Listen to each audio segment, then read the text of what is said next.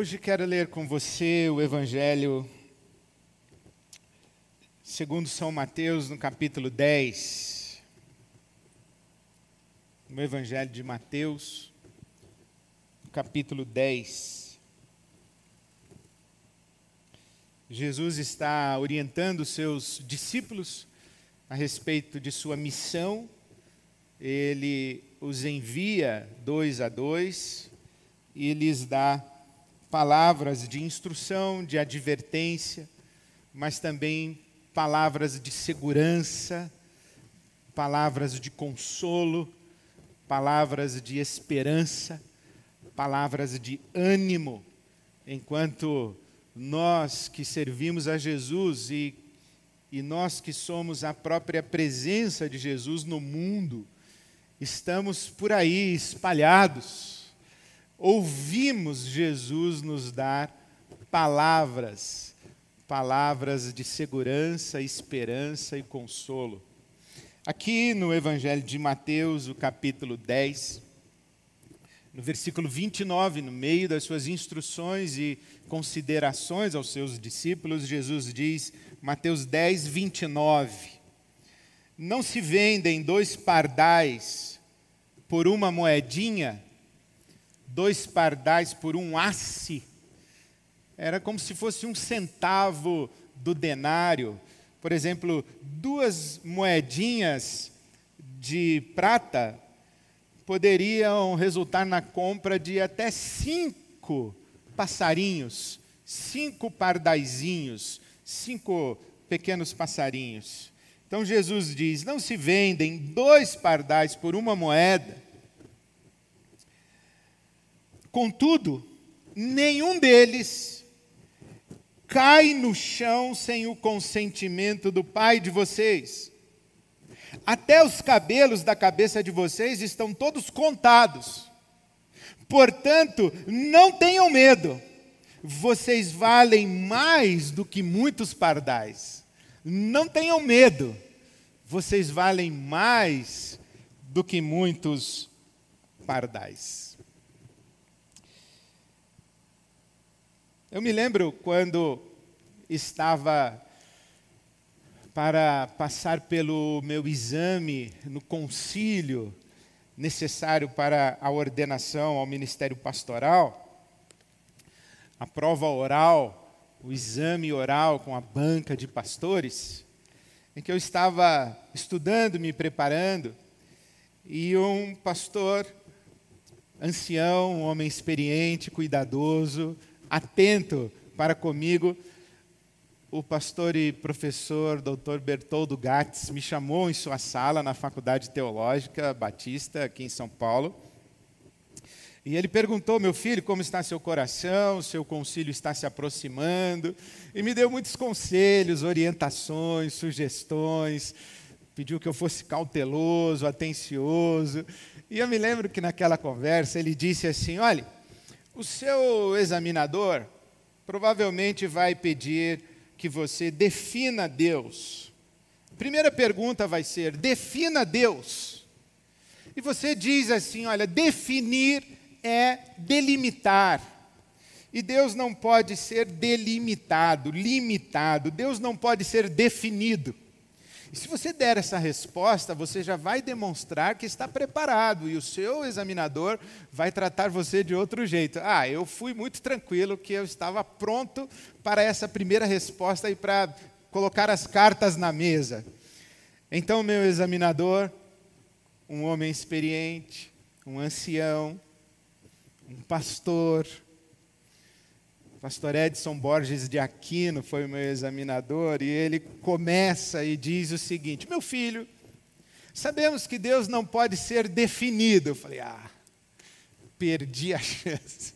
Sabemos que Deus não pode ser definido, mas Deus pode ser percebido. Como é que o irmão percebe Deus? Nunca mais me esqueci dessa experiência. Primeiro, porque me mostrou a, a grandeza destes homens experientes e o meu examinador, o pastor Aquino, ele, ele já mostrou, na verdade, quem conduziria a conversa. Mas a sua sabedoria de dizer Deus não pode ser definido, mas pode ser percebido, trouxe para mim grande ensinamento. E esta pergunta me acompanha a, a minha vida desde então. Aquela época eu estava com 21 anos de idade. E, e desde então, essa pergunta me acompanha, não apenas para me, me estimular a perceber a pessoa de Deus, mas a perceber a presença de Deus, a atuação de Deus, o movimento, o mover de Deus nas circunstâncias da minha vida, nos momentos mais intensos do meu sofrimento, das minhas angústias, das minhas dúvidas, das minhas ansiedades, dos meus medos, quando as coisas estão acontecendo à minha volta, trazendo a mim inquietações, questionamentos, eu me lembro desta referência e deste conselho do meu examinador, dizendo: Como você percebe Deus?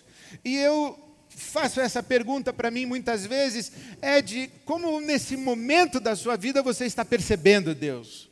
O que Deus está fazendo? Como está se movimentando? Onde está agindo? O que está pretendendo? O que está desejando? Como você está percebendo Deus? Mas não apenas perceber Deus em movimento, mas uma pergunta sobre como você percebe Deus é também que imagem de Deus você constrói no seu coração, como, como que você como que você descreveria Deus a partir da sua experiência? Que atributos de Deus, que, que virtudes de Deus, que contornos do caráter e da pessoa de Deus enchem o seu coração? Como é que você o enxerga? Porque isso é muito importante, como nós enxergamos Deus, isto é, como nós percebemos Deus. Se o percebemos como um estraga-prazeres, como um juiz, como um general, se o percebemos como um mestre, como um sábio, como um ancião cheio de respostas para enigmas, se o percebemos como um professor, se o percebemos como um, um comandante militar, se o percebemos como um arquiteto, se o percebemos, se o percebemos como um relojoeiro, como alguém na filosofia já disse a respeito de Deus, que Deus deu corda no universo e o abandonou, Deus é um mero relojoeiro é, como nós percebemos Deus? A Bíblia tem muitas figuras para a pessoa de Deus. Deus como um agricultor, Deus como aquele que é o, o, edificador, aquele que está construindo uma casa espiritual, um templo de pedras vivas.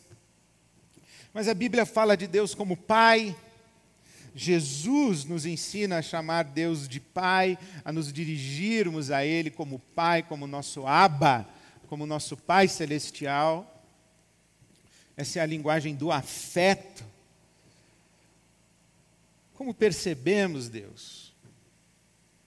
E eu hoje gostaria de oferecer para você uma percepção de Deus. Uma percepção de Deus e e digo a você que faço isso porque eu estou muito incomodado com, com percepções de Deus à nossa volta, especialmente com uma delas. A Bíblia diz que a boca fala do que o coração está cheio, e eu confesso a você, eu fiz tudo o que eu pude para fugir de falar sobre isso hoje, mas eu não consegui. Então eu vou falar do que está cheio o meu coração, eu vou falar sobre uma percepção de Deus. Primeiro, falar de uma percepção de Deus que está me incomodando muito. uma percepção de Deus como aquele que é a causa primária da pandemia. O Deus que enviou o coronavírus. Deus como aquele que causou essa pandemia e toda essa confusão no mundo. Deus que, que é o responsável direto pelo vírus, pelas mortes e por todos os sofrimentos inerentes ao tempo da pandemia. Isto é, um Deus que se erguêssemos a Ele a nossa voz dizendo: Senhor, por que isso? Ele responderia: Porque eu quero, porque eu sei o que estou fazendo, porque eu tenho propósito nisso. Você não está entendendo, mas um dia você vai entender que isso que está acontecendo é o melhor que poderia estar acontecendo, porque eu tenho planos, eu tenho propósitos e tudo o que eu faço é perfeito, é sem erro. E nada do que acontece no mundo, no universo, na história, foge ao controle das minhas mãos e, na verdade, nada acontece no mundo sem que seja da minha vontade direta. Isso que está acontecendo, está acontecendo porque eu quero.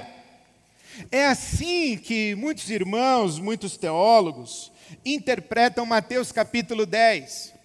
Que mesmo aquilo que é considerado por nós insignificante, como um pardalzinho que, que é vendido para o sacrifício dos pobres, por uma moedinha, dois pardais, por duas moedinhas, cinco pardais, uma moedinha para cada um, ainda ganham mais um passarinho de graça, porque é, é tão, tão pouco, tão insignificante. Você, por duas moedinhas que valem quase nada, leva cinco. Mesmo algo tão insignificante como os pequenos passarinhos, mesmo os fios de cabelo da sua cabeça, quanto vale um fio de cabelo da sua cabeça? Que diferença faz no mundo, na sua história, um fio de cabelo que cai da sua cabeça?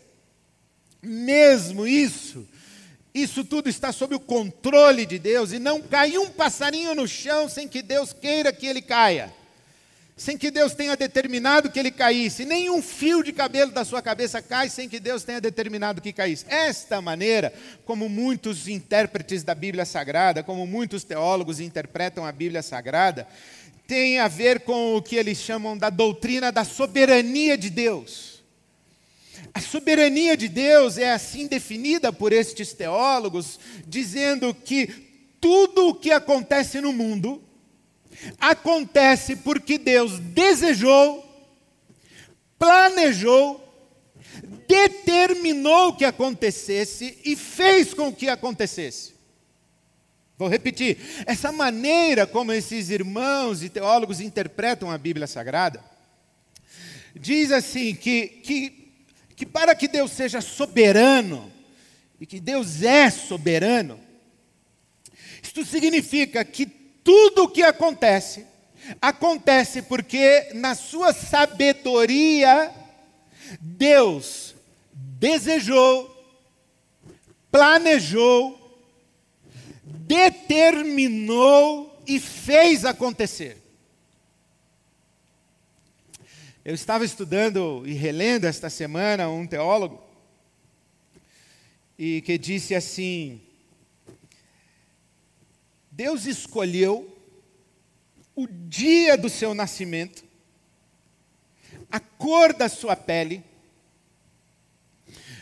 o tom do seu cabelo, a forma do seu corpo, escolheu não apenas o dia do seu nascimento, mas escolheu a hora e o lugar exato do seu nascimento, para cumprir um propósito dele definido, estabelecido desde a eternidade. Este autor diz que você nasceu no lugar, no dia e na hora que Deus escolheu que você nascesse. E ele diz mais. Ele diz assim: olhe, Se Deus escolheu o dia e a hora do seu nascimento, a cor da sua pele, a tom do seu cabelo, se o seu cabelo é crespo ou liso, Ele escolheu também a perfeita combinação genética que lhe deu origem, isto é, seu pai e sua mãe. E escolheu também o momento exato da sua concepção. E então, no parágrafo abaixo, ele diz assim: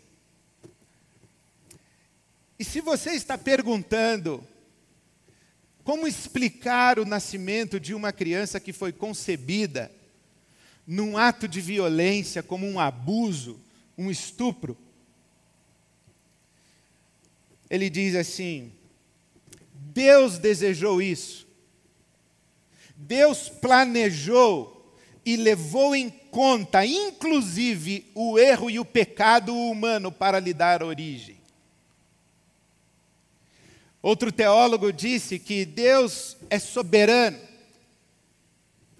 e que ele planejou, desejou, determinou, fez acontecer o holocausto. E se você acha que isso é muito escandaloso, ora, a sua sensibilidade moral não tem significado algum, o importante é que isso esteja na Bíblia. Se você se sente mal com o que está na Bíblia, isso é um problema seu. Mas Deus é soberano. E Deus, ele realiza inclusive aquilo que nós chamamos de mal, porque Deus é a origem do mal, do mal natural e do mal moral. Olha, é impressionante essa maneira de perceber Deus e de ler a Bíblia. É impressionante esse jeito de atribuir a Deus sua soberania ou esse jeito de interpretar a soberania de Deus. É impressionante afirmar que Deus é a origem, é a causa primária, inclusive do mal moral. Porque tudo que acontece, Deus desejou, planejou, determinou e fez acontecer. Claro, estes autores e estes teólogos, intérpretes bíblicos, eles se valem de textos bíblicos. Por exemplo, o Salmo 115, que diz que as nações nos perguntam onde está o nosso Deus, e nós respondemos: no céu está o nosso Deus, e faz tudo o que lhe dá prazer. Deus faz tudo que lhe dá prazer.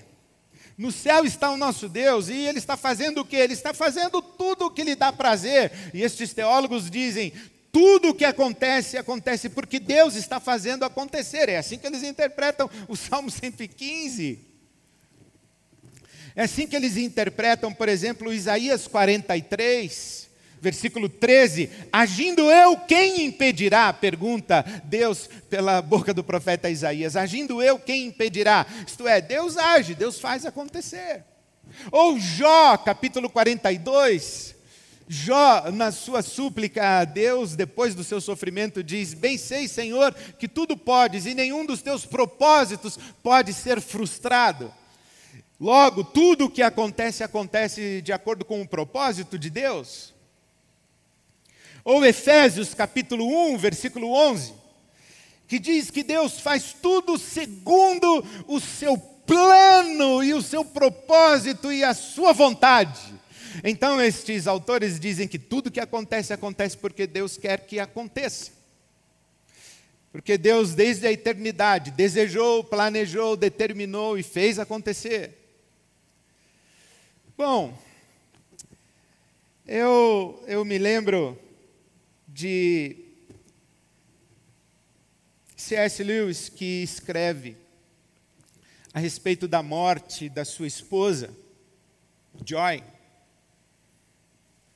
Helen Joy. Ela faleceu acometida por um câncer. E, e C.S. Lewis escreve para elaborar talvez o seu luto e o texto que ele escreveu foi publicado em português com o sugestivo título Dor. E ali naquele texto, Leus diz que o problema de atribuirmos a Deus os infortúnios, as tragédias, as calamidades, de atribuirmos a Deus inclusive o mal, o problema disso não é apenas que as pessoas deixarão de acreditar em Deus. Porque esse é um dilema muito importante. Muitas pessoas dizem: olha, se há tanto sofrimento no mundo, não é possível que Deus exista. Se há tanto mal e tanta maldade no mundo e Deus não age, Deus não impede que isso aconteça, não é possível que Ele exista. E essa angústia do coração humano diante do mal e da maldade, se por um lado gera pessoas dizendo não é possível que Deus exista, os judeus depois do Holocausto dizem se Auschwitz existe, Deus não existe. Então, em muitos corações, a existência do sofrimento, da dor e do mal gera uma dificuldade de crer em Deus, mas em outros corações existe uma outra resposta que é essa: existe o mal, o sofrimento, as coisas ruins, existe a dor, a morte, e Deus não interfere, por quê? Porque Ele está causando isso. Porque, porque Deus permite que o mal aconteça. Ora, Deus permite que o mal aconteça porque Ele é a causa do mal. Porque Ele tem um propósito no mal. Porque Ele tem um propósito e um plano eterno. Desde a eternidade, Ele desejou, planejou, determinou e fez acontecer isso aí. Não é que Deus não impede o mal, é Ele que está causando o mal. Então, C.S. Lewis diz que o problema de atribuir a Deus essa maldade, ou o problema de enxergar Deus dessa maneira, de perceber Deus dessa maneira, o problema não é tanto que as pessoas deixarão de acreditar em Deus, o maior problema é que elas continuarão acreditando em Deus. O maior problema não é que elas dirão que Deus não existe, o maior problema é que elas dirão: sim, Deus existe e Ele é um monstro. Deus é percebido como um monstro. E isso me incomoda muito profundamente, por quê? Porque quando percebemos Deus assim, o que podemos esperar dele? Como podemos descansar em Suas mãos? Como podemos depender do seu cuidado, se lá no fundo admitimos que Deus pode ser a origem do mal que nos acometa? Que Deus pode ser o causador de um sofrimento atroz que venha nos visitar, de uma tragédia que venha bater a nossa porta. Não é assim que leio a Bíblia. Não é assim que percebo Deus. Não é, em hipótese alguma, assim como percebo Deus. Eu aprendi e ensinei isso durante muitos anos aos meus alunos na faculdade batista, nas disciplinas de pregação bíblica, exposição bíblica. Que assim como uma casa se faz com tijolos, mas um amontoado de tijolos não é necessariamente uma casa, também uma percepção de Deus, uma compreensão bíblica se faz com versículos bíblicos, com textos bíblicos. Mas, da mesma forma, um amontoado de versículos bíblicos não é necessariamente uma percepção bíblica. Não basta você citar um monte de versículo para dizer que aquilo que você está falando é bíblico. Desculpe-me citar dessa maneira, mas o diabo, quando tentou Jesus, citou versículos. O diabo usou a Bíblia. O padre Antônio Vieira diz que quando a palavra de Deus é proferida em sentido diverso aquele pretendido por Deus ao pronunciá-la, essa palavra deixa de ser palavra de Deus e se torna palavra do diabo. A Bíblia manuseada se torna palavra do diabo. Então, é com muito temor diante de Deus que a gente abre a Bíblia e diz: olha, lendo a Escritura, Eu percebo Deus dessa maneira. Então aprendi que não basta um amontoado de versículos, é preciso que a gente busque um sentido no todo da revelação bíblica, da história da revelação bíblica, sabendo que Deus vai se mostrando e que as pessoas vão percebendo quem é Deus e Deus ah, vai corrigindo percepções. Deus vai afirmando em seus atos, em seus feitos e pela boca dos seus profetas, vai afirmando o seu caráter, vai afirmando as suas intenções. Eu sou Deus de paz, eu sei os pensamentos que tenho. Jeremias, o profeta, diz Deus tem pensamentos de paz e de esperança a seu respeito, para lhe dar um futuro. Então Deus vai se mostrando, vai se revelando, até que se revela de maneira completa, definitiva na pessoa de Jesus. E Jesus ao, aos seus discípulos se dirige várias vezes, dizendo: Não, meu pai não é assim. Não, não era isso que o meu pai pretendia ao pronunciar a lei. Vocês estão interpretando de maneira incorreta. Jesus, quem pecou para que esse homem nascesse cego? Foi ele ou os pais dele? E Jesus diz: nenhum dos dois. Um homem não nasce cego como resultado da maldição do meu pai. Muito ao contrário, agora eu vou manifestar na vida deste homem as obras do meu pai e o meu pai será glorificado. Meu pai não é glorificado amaldiçoando homens para que nasçam cegos. O meu pai é glorificado em devolver a vista aos cegos. Porque para isso eu vim, para anunciar o ano do jubileu, o ano aceitável do meu Pai, o ano da graça de Deus, o ano da bondade de Deus, do favor de Deus, não o ano da maldade de Deus.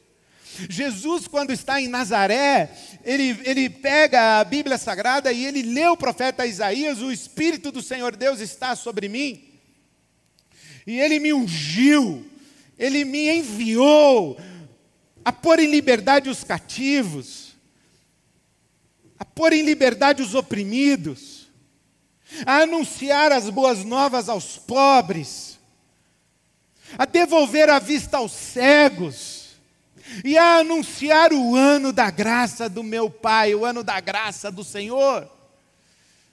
E Jesus fecha, encerra sua leitura, ele não termina a citação que está fazendo do profeta Isaías.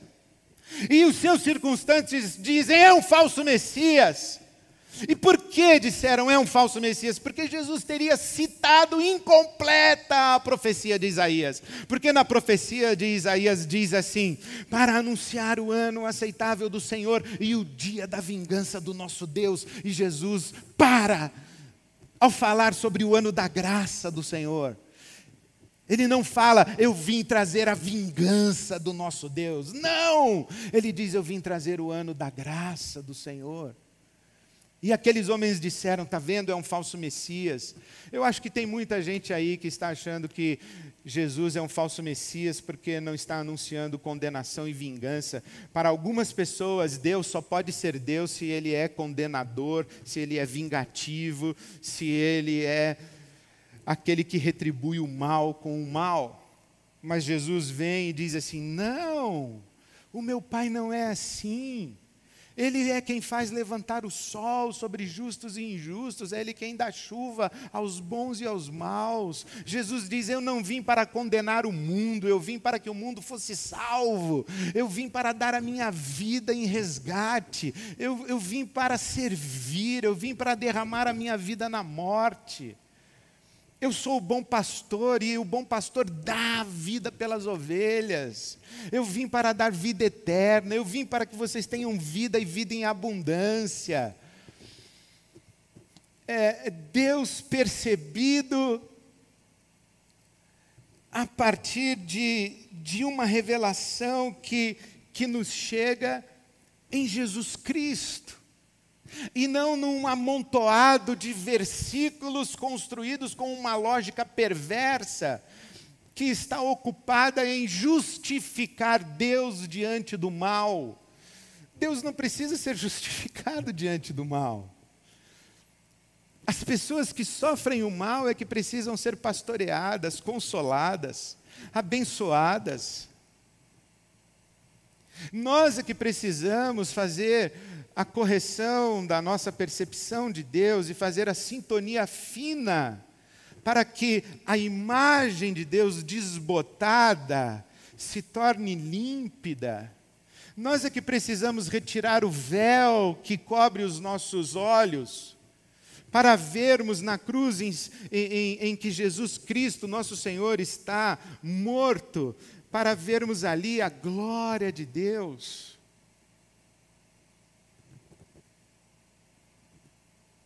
John Stott, este pregador anglicano, pastor, muito interessante quando você lê teólogos e lê pastores. Geralmente os, os teólogos que são pastores, eles têm um outro olhar para a Bíblia. Nem todos, mas geralmente. Mas John Stott era teólogo, era pastor, e ele diz que a mente bíblica não é aquela que cita versículos, mas é aquela que raciocina dentro dos parâmetros da Escritura Sagrada. Então não basta citar versículos, é preciso buscar um discernimento e um sentido a partir do qual tenhamos uma percepção de Deus. E é por isso que lhes ofereço hoje a minha percepção de Deus lendo as Escrituras. Quando diz que Deus tudo pode, nenhum dos seus propósitos pode ser frustrado, claro, Deus é Deus. Quando a Bíblia diz que quando Deus age, ninguém pode impedir a ação de Deus? É claro, é, é, é simples, está na Escritura. Jesus no Apocalipse diz que a porta que ele abre ninguém fecha, a porta que ele fecha ninguém abre. Esse poder discricionário de Deus agir no mundo para fazer cumprir o seu propósito, a sua vontade, isso é a soberania de Deus, mas em hipótese alguma isso significa que tudo quanto acontece no mundo acontece porque Deus decidiu, planejou, desejou, determinou, fez acontecer. Que tudo que acontece no mundo acontece e precisava acontecer porque Deus tem um propósito em que aconteça, não significa isso. E mesmo esse texto que nós acabamos de ler em Mateus capítulo 10, se você fizer uma pesquisa, você vai encontrar a maneira como as pessoas traduziram Mateus 10, 29. A tradução que eu tenho nas mãos é a nova versão internacional, a NVI, que diz que nenhum, nenhum pardal cai no chão sem o consentimento do Pai de vocês. Consentimento. Outra tradução, a nova versão transformadora, diz conhecimento. Nenhum pardal cai no chão sem o conhecimento de Deus. Outra tradução já diz sem que seja vontade de Deus. Então, os, os tradutores bíblicos estão confusos. Alguns escolhem vontade determinada de Deus, outros escolhem conhecimento, como se Deus fosse um observador, e outros escolhem consentimento. Só que nenhuma das três palavras consta do texto bíblico. O versículo, se fosse traduzido literalmente, e a tradução em inglês é muito interessante isso, nada acontece no mundo à parte de Deus. Nada acontece no mundo sem que, sem que Deus é, seja levado em consideração. Claro, não existe, não existe mundo à parte de Deus. Não existe nada fora de Deus. Em Deus tudo é e em Deus tudo está. Em Deus tudo subsiste, então nada acontece sem, sem que aconteça aqui dentro da palma da mão de Deus mas não significa que Deus determinou, desejou, planejou tudo que acontecesse. Muito ao contrário, a Bíblia Sagrada fala de coisas que aconteceram que Deus não gostaria que tivessem acontecido, e fala de coisas que aconteceram e frustraram o coração de Deus, apesar de todos os seus esforços amorosos para que acontecesse em contrário. Isaías, no capítulo 5, diz assim: que Deus plantou uma vinha e colocou as melhores sementes e fez uma, uma, um, um cuidado para que aquela vinha fosse regada com manancial de águas. E Deus esperava que desse uvas boas, mas ele colheu uvas bravas, uvas azedas. Isso que frustra o coração de Deus, e isso encontra um paralelo no Evangelho, quando Jesus está diante de Jerusalém e chora sobre Jerusalém, dizendo: Jerusalém, Jerusalém, quantas vezes eu quis ajuntar você sob as minhas asas, como a galinha junta os seus pintinhos, mas você não quis. Você matou os profetas, você não quis. Eu quis, mas você não quis.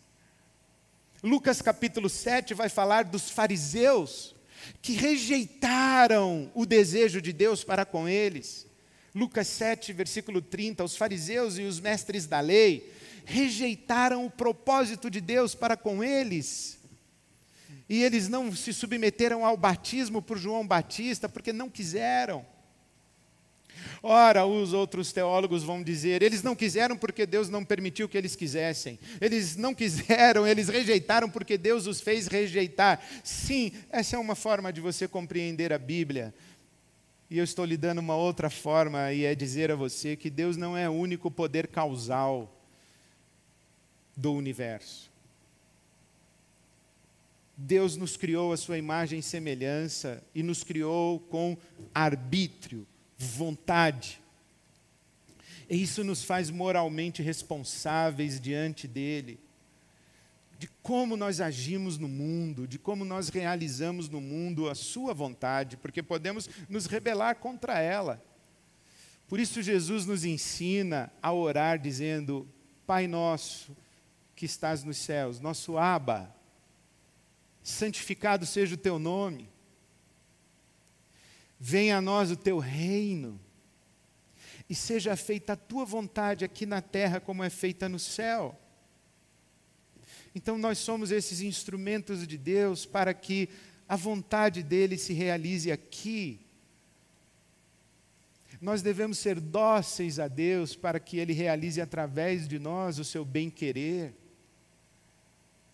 Porque há muita coisa acontecendo no mundo que não é da vontade de Deus, não foi da vontade de Deus, jamais foi desejada, jamais foi planejada, jamais foi determinada, e isso não fere a soberania de Deus.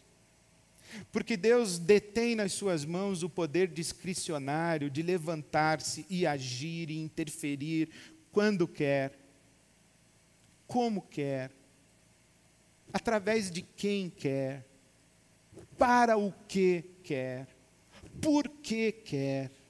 Isso está nas mãos de Deus e é isso que significa que Ele é soberano. E Deus pode fazer isso e não poucas vezes faz. A Bíblia conta a história do profeta Jonas, que Deus manda pregar em Nínive. E Jonas, ele diz: Não vou. Não vou. Esse povo de Nínive matou o meu povo, dizimou o nosso povo. Esse povo de Nínive tacou fogo nas nossas casas, tomou as nossas terras, eles, eles mataram os nossos antepassados. Esse pessoal de Nínive, na Assíria, não vou pregar lá. E Jonas, em vez de ir para Nínive, foge para Tarsis, a Las Vegas da época. E Deus manda com que Jonas vá para Nínive. E Jonas, na narrativa bíblica, vai parar em Nínive porque um grande peixe o leva até lá. É como se Deus dissesse a Jonas: Jonas, eu não estou perguntando se você quer ir, eu estou mandando você ir e você vai, porque agindo eu, quem impedirá? E quando eu quero que alguma coisa aconteça, vai acontecer. Mas não significa que tudo quanto acontece, acontece porque Deus quer que aconteça.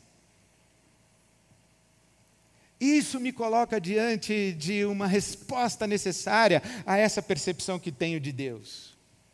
A primeira resposta que eu dou a esse Deus, a Deus como o percebo, é dizer assim: Senhor, eis-me aqui. Eu não quero ser resistente. Eu não quero fazer oposição aos teus propósitos, à tua vontade na minha vida aos teus desejos para mim. Eu não quero. Eu posso expressar ao Senhor os meus desejos e a minha vontade, mas ao final da minha oração, eu sempre, Senhor, vou orar como Jesus me ensinou. Se possível, apelando à tua misericórdia, a ti eu clamo. Se possível, eis aqui o desejo do meu coração. Todavia seja feita a tua vontade. Porque eu sei que o meu coração pode fazer planos, mas a última palavra é sempre a tua, então eu não quero ser resistente ao que o Senhor quer para mim. A segunda coisa que eu respondo a Deus, a segunda resposta que eu dou a Deus é assim: Senhor, eu sei que há muita coisa que acontece nesse mundo que não é a tua vontade. Não acontece por causa que por causa do teu desejo. Não acontece obedecendo a uma determinação do céu. Acontece como ato de rebelião ao teu caráter santo. Acontece como como revolta contra o teu amor, acontece como expressão de ignorância, de incredulidade com relação à tua bondade. Há muita coisa que acontece no mundo e que o Senhor não gostaria que acontecesse, não gostaria que tivesse acontecido, e eu sei que o Senhor chora, o Senhor sofre. Então, livra-me de ser um desses agentes que faz no mundo aquilo que não é o teu querer. Livra-me do mal, livra-me da maldade. Livra-me de ser agente do mal. E eu sei, Senhor, eu sei que há muita coisa acontecendo no mundo que não é a tua vontade. Mas eu sei que no meio de tudo isso que não é a tua vontade, o Senhor está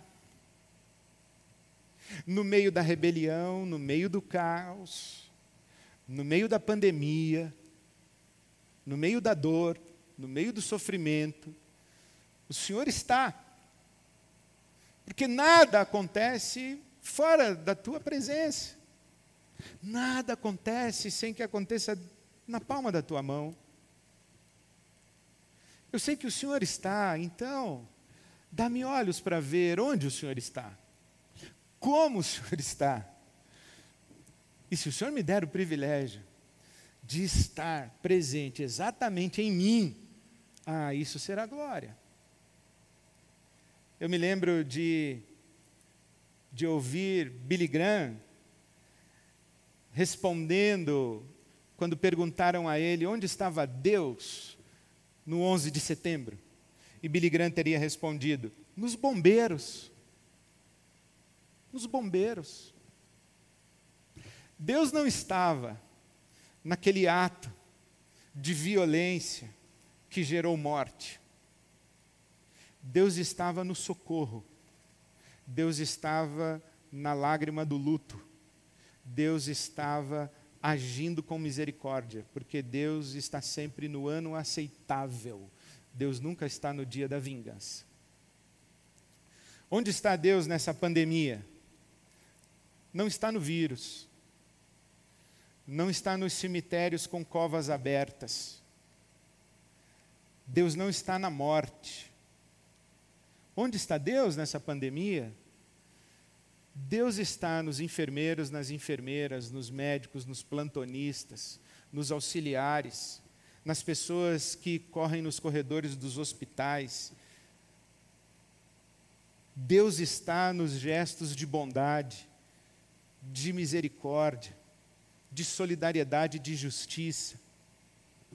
Deus está no cuidado do idoso, Deus está na proteção da criança, Deus está no abraço, ainda que virtual, daqueles que estão em solidão, em solitude, e que recebem uma mensagem dizendo: Você está longe de mim, mas você não está sozinho, você não está sozinha. Deus está aí. Então eu lhe ofereço esta percepção de Deus. A percepção de que estamos na palma da mão de Deus. E que Deus não é a causa do mal, da dor, do sofrimento. Porque Ele não é a única causa, não é o único poder causal do universo. Mas se estamos na palma da mão de Deus, podemos ser dóceis, podemos ser submissos e podemos ser instrumentos para que a sua mão, que se move no meio do caos, manifeste seu amor, sua bondade, sua graça. Sejamos nós, homens e mulheres, que tenhamos a coragem de dizer, como Jesus nos ensinou: o Espírito do Senhor Deus está sobre mim, está sobre nós. E Ele nos ungiu. E Ele nos enviou para pôr em liberdade os cativos, libertar os oprimidos, quebrar os grilhões das opressões, devolver a vista aos cegos e anunciar o ano da graça do Senhor, o ano do favor do Senhor, o tempo do favor do Senhor e dizer: a mão do Senhor não está encolhida, que não possa socorrer, os ouvidos do Senhor não estão fechados, que não possa ouvir o nosso clamor. Sejamos nós instrumentos da graça, da bondade, do amor de Deus, o nosso Pai. Que a sua casa se encha de paz e de alegria do Espírito Santo. Que o seu coração se encha de paz de alegria do Espírito Santo de Deus. Que você seja instrumento da paz e da alegria do Espírito Santo de Deus. Me despeço de você, convidando você a um louvor, convidando você a derramar a sua alma na presença de Deus. Canta minha alma, canta ao Senhor. Rende-lhe sempre ardente louvor. Canta minha alma, canta, canta minha alma, porque Deus é bom. Deus é bom e sabe amar. Deus é bom em todo tempo, Deus é bom. Deus é bom. Deus não pode ser tentado pelo mal. A ninguém tenta com o mal, porque Deus é bom. Deus é luz e não há nele sombra nenhuma e não há nele variação nenhuma das mãos de Deus, só vem a nós toda boa dádiva e todo dom perfeito. Então canta minha alma, canta ao Senhor, rende-lhe sempre ardente louvor. Amém.